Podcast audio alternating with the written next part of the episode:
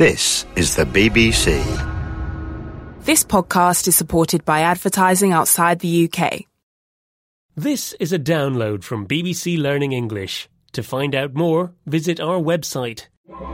Six Minute English. from the BBC. Hello, this is 6 Minute English from BBC Learning English. I'm Neil. And I'm Sam. Does this situation sound familiar to you, Sam? You reach into the kitchen refrigerator looking for something to eat, only to find a brown lettuce, a sad looking cucumber, and some two week old fish all past its use by date. The date printed on the food containers showing how long it is safe to eat. Oh, I'm guilty of wasting food, Neil. Me and many others. According to the UN, one third of the food we grow ends up in the rubbish bin. And it's not just food that's wasted. It's also the resources used to produce that food. Things like water, land, and transport. In this program, we'll be talking about food waste. We'll meet the people trying to stop us from throwing good food away, and, as usual, we'll be learning some new vocabulary as well. Here in the UK, big supermarkets import food from abroad for customers to enjoy all year round. Summer fruit, like strawberries and mangoes, are flown in from tropical countries and sold in winter, increasing carbon emissions as well as waste. Yes, that's why you hear the phrase eat local, eat seasonal, to encourage people to buy and eat food which has been grown in their local area at that time of year. So, Sam, my question is which of the following foods can be grown in Britain throughout the year? Is it A, strawberries, B, kale, or C, rhubarb? Hmm, it's definitely not strawberries because they only grow in summer, so I'll say B, kale. Okay, I'll reveal the answer later. We've talked about supermarkets in Britain, but food waste is happening all over the world. In Puerto Rico, too, most people shop in supermarkets, making it difficult for farmers to choose what to sell and how much to charge for their fruit and vegetables. Josefina Arcai is a farmer who wanted to make it easier for customers to buy local food. She started an online shop to connect shoppers with farmers directly, without the supermarkets. Here, Josefina explains her project to Jo Mathys, reporter for BBC World Service programme People Fixing the World. So Josefina, that's the farmer who we heard earlier growing those giant avocados. She used to have to sell her crops to these kind of middlemen. we had a lot of I don't know how you call carreros. It's just people that have a, a big truck and they will just come by and they will say, What do you have? Oh, that's too expensive. Ooh, very expensive. I wanted half that price.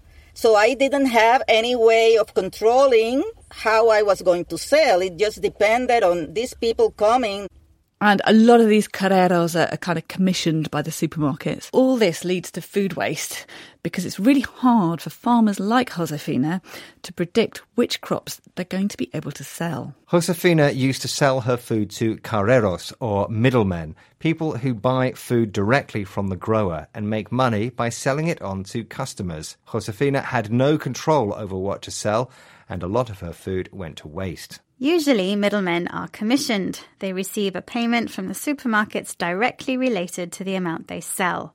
But with Josefina's online shop, farmers get a fair price for their food, customers get high quality fresh vegetables, and less food is wasted. Another problem is that we throw away food after we've bought it. In fact, the UN estimates that 60% of food waste happens in this way, often because it's past the use by date and might not be safe to eat. But according to green designer Solveiga Pakstaite, these use by dates aren't always accurate, something she discussed with BBC World Service's People Fixing the World. Well, food makers don't know how people will keep their products. So, for instance, they might forget to put their groceries straight in the fridge when they get home. So, what they do is they calculate the use by date using a very cautious estimate. Food producers and supermarkets, they kind of have to calculate it to the worst case scenario because they don't know which product is going to get stored at the wrong temperature. So they have to blanket apply a shorter date to, to protect consumers. Supermarkets set cautious use by dates for the worst case scenario. The worst case that could possibly happen in a situation, for example, someone getting sick and dying of food poisoning.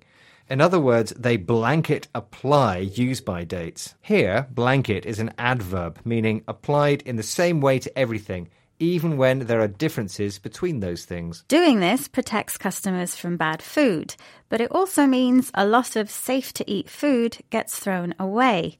Maybe it's best to stick to local seasonal food after all. Anyway, Neil, what was the answer to your question? Right. I asked you which food could be grown in Britain all year round. You said kale, which was the correct answer. Uh-huh. Unlike strawberries and rhubarb, kale grows in all seasons. And what's more, it's good for you too.